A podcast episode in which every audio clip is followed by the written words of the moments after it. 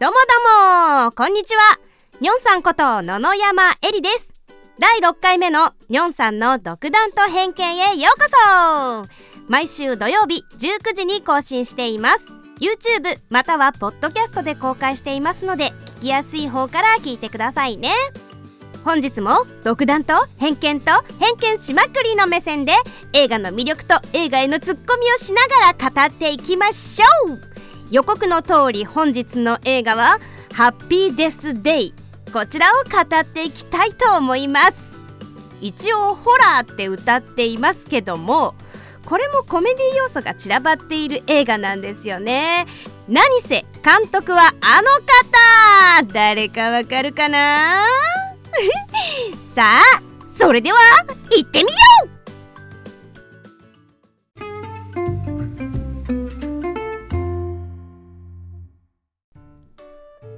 はいでは前半です。前半はハッピーデスデイの基本情報をお伝えしたいと思います。ハッピーデスデイは2019年に日本で公開されたアメリカ映画です。そう監督。監督はあの方なんですよ。4回目でご紹介したゾンビーワールドへようこそのクリストファー・ランドン監督なんです。なので結局ホラーなんだけどコメディ要素が とにかく多い。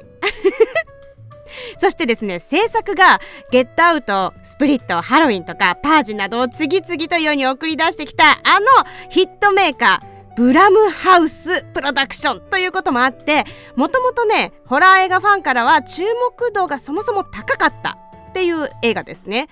あのブラムハウスのオープニングって皆さん多分1回はね見たことあると思うんですけど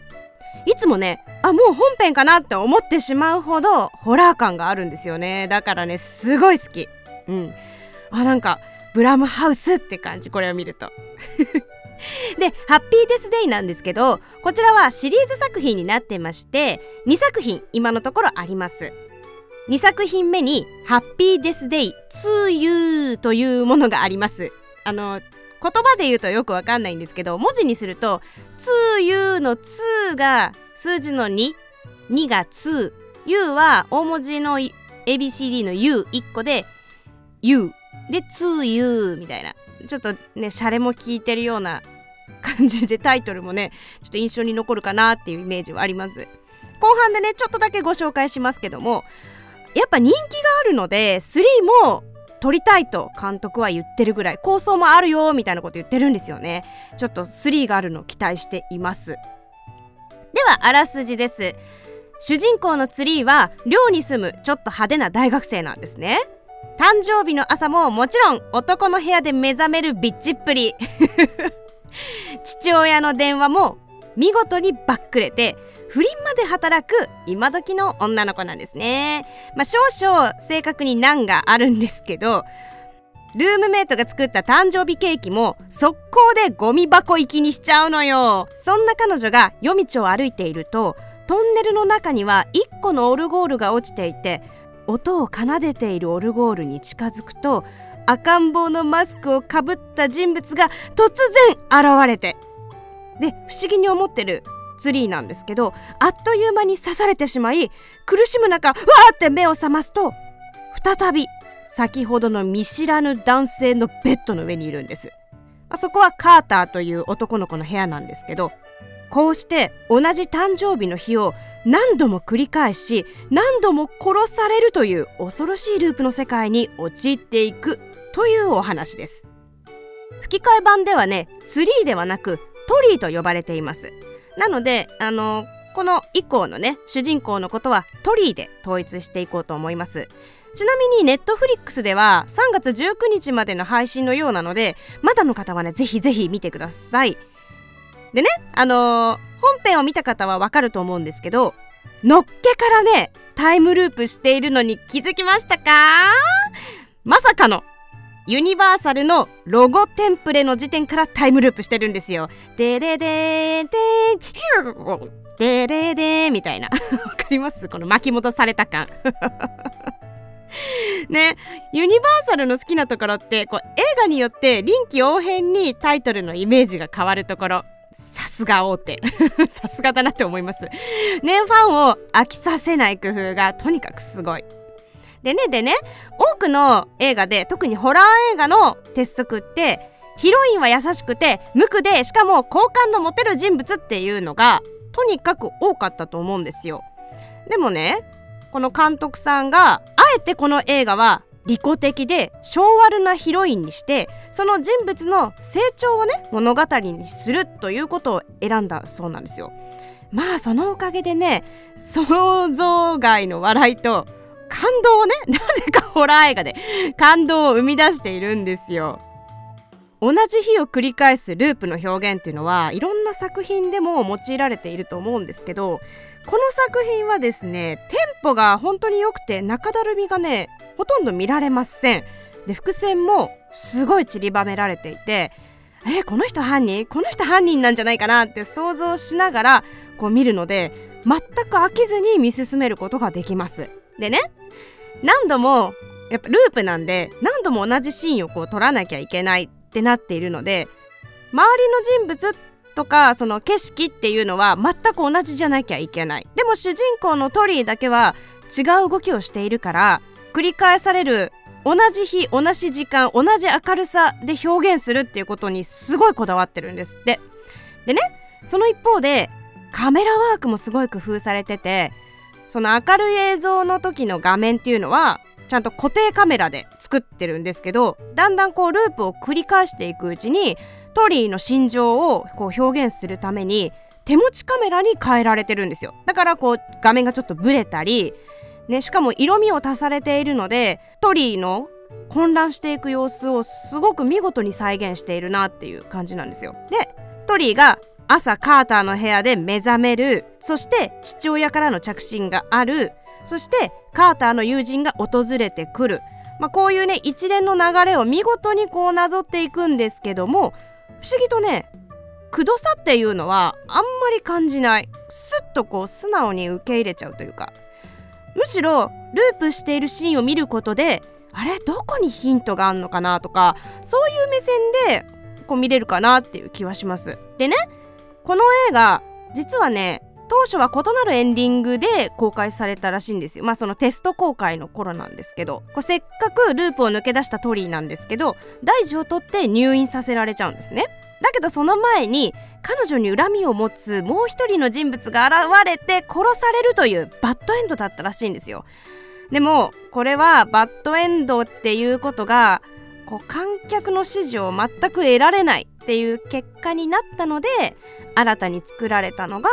今この公開されているエンディングということなんですよね。あの、前半ねあまりネタバレせずに喋ってるじゃないですか。今ですねこう番組の構成をちょっと考えてやっていこうかなっていう試行錯誤中です。もちろんなんかこうねネタバレガンガンしながら喋っていくのも楽しいんですけど逆にオチを言わずに語って見てもらった時に納得するみたいのも面白いかなと思って。なので前半はこの辺にしておきますね。ね結構ネタバレ低めじゃない？トリビアの方が多かったように勝手に思ってる。うん。言いたいのをすごいこらえたの。では後半ではね少しネタバレもしつつおすすめのシーンとか見どころをご紹介していこうと思います。ハッピーデスデイ 2U の話もちょっとしようかなと思ってます。後半へ続く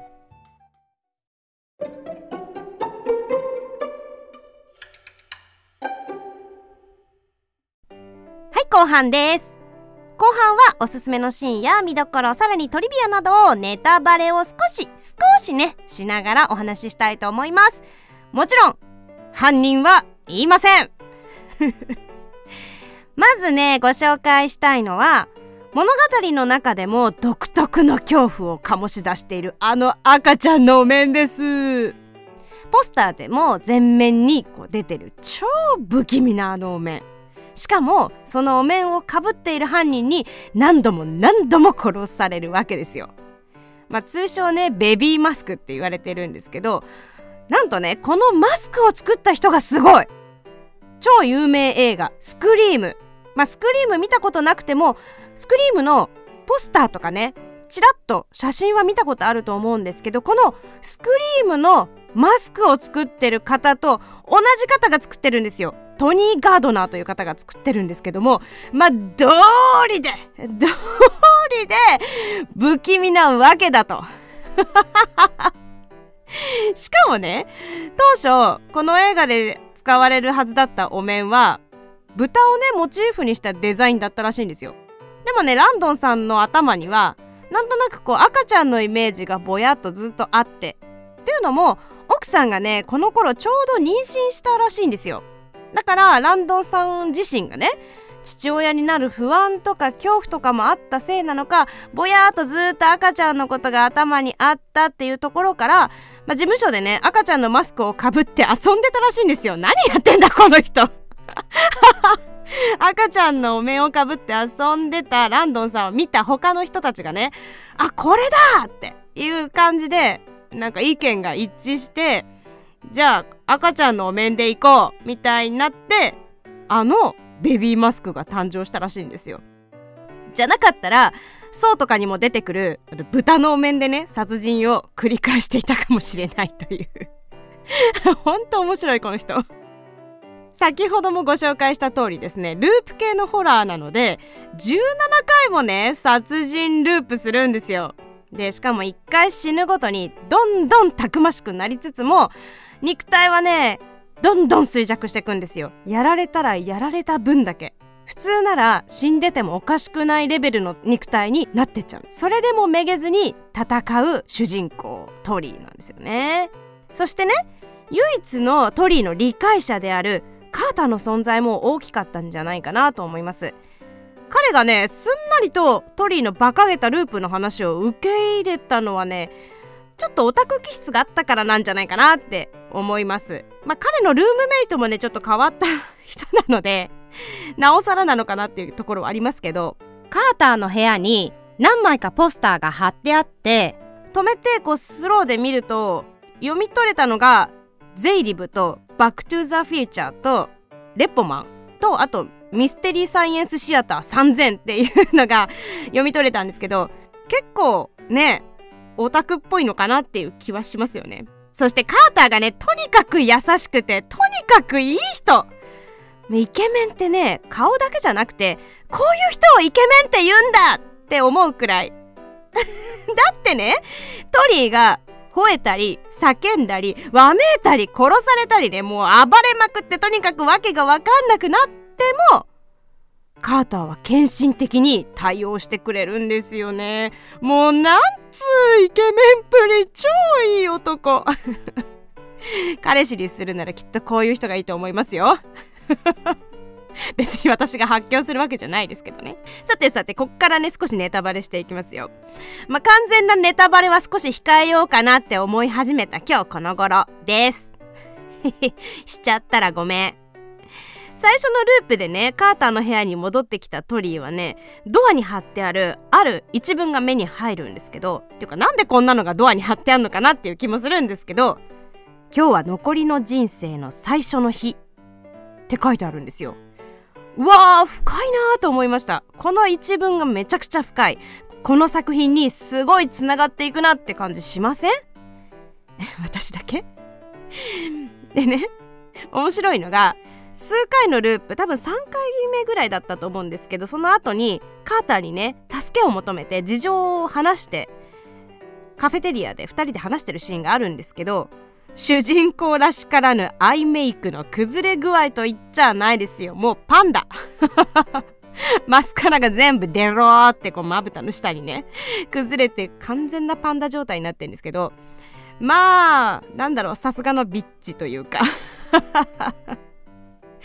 でこの辺りぐらいですよ。この辺りぐらいからカメラワークさっきもちょろっと言いましたけどすごくこう混乱を表し始めててトリーの心情が分かりやすかったんです。でどうしようってカーターに助けを求めた時に、まあ、カーターのね助言は容疑者をリストアップして犯人を突き止めようっていう感じで言われたから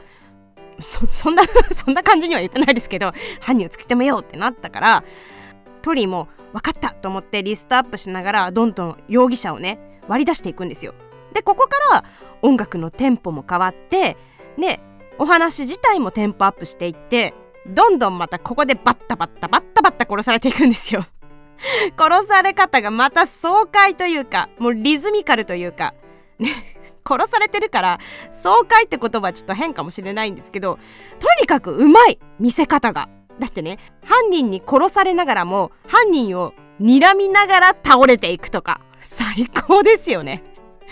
これはもう多分ねこのキャラクターの主人公だからいけるんですよ。もうさすがビッチ。2回目。ですよ。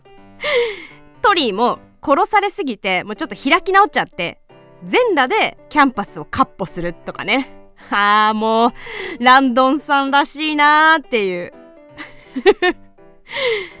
そしてなぜか裸の時ってスロー再生がお気に入りのようですね。ランドンさん。また遊んでるなーって。こういうところがちょっとコメディっぽいですよね。でねでね。本編はこの人が絶対犯人だと思いながら見るとまあ裏切られる裏切られる。挙句の果てにやっと終わったぜって思っても全然終わんない。もうどんでん返しが多すぎて読めなすぎてねもうハラハラしまくりますよ。でねなんで誕生日がループしてしまうのかっていうのはシリーズ2作品目で明らかにされます。2作品目はね地獄のループから脱出して平和に暮らしていたトリーがまたあることをきっかけに誕生日ループが戻ってきちゃうっていう 最悪の日がねまた訪れるっていう感じなんですよ。2作品目のね「 Happy Birthday to You」まあこれ「2 you」なのか「トゥーユー」なのか多分英語で言うと「 to you」なんでしょうけど「 Happy Birthday to You」のところから来てんでしょうから「ハッピーデースデートゥーユー」ということで「トゥーユー」にしておきましょう、まあ、こちらもね本当に面白いのでぜひね1の犯人を踏まえた上で見るといいかなと思います。でこの作品1作目はですねビッチと名高い主人公の成長物語でもあるかなって思うんですよ。毛嫌いしていたルームメイトにね優しくなってみたりファッションビーガンをやめて炭水化物を摂取したりとかあとね目覚めた後にドンってぶつかる女性徒がいるんですけどその方が地球温暖化のね署名活動をしていていつもはね拒否してたんですけどその方の署名をしたりで倒れ込む男性にパーって枕を差し込んだりとか。そしてイケメンカーターと恋人になって喧嘩していた父とも和解するみたいな。なこれだけ聞くとなんかええ話なんじゃないかなって思いません？ね。トリーの母親とトリーの誕生日が一緒っていうのもあってちょっと切ないですよね。さあ完全にネタバレしなかったのはですね是非見てほしいからなんですね。本当にテンポが良くて見やすいのでぜひぜひチェックしてみてください。さああなたには犯人がわかるかな？本日はハッピーデスデイを独断と偏見でご紹介しました。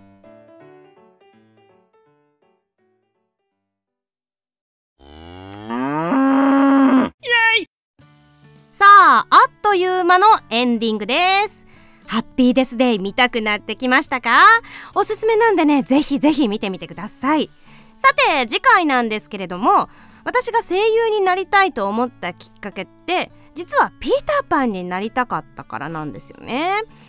大人になりたくないっていうかよく言うじゃないですか。ピーターパンシンドロームみたいな。そして男の子になりたかったっていうのも一つの理由なんですよね。声優ならね声で男の子を演じることができますからね。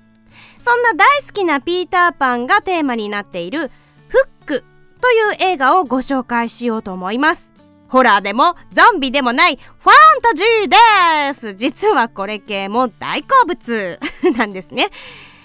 ニョンさんの独断と偏見は毎週土曜日19時に更新しています。YouTube またはポッドキャストで聞いてくださいね。チャンネル登録もぜひぜひよろしく。今回はハッピーデスデイをご紹介しました。次回もぜひぜひ遊びに来てくださいね。お相手はニョンさんこと野々山えりでした。またね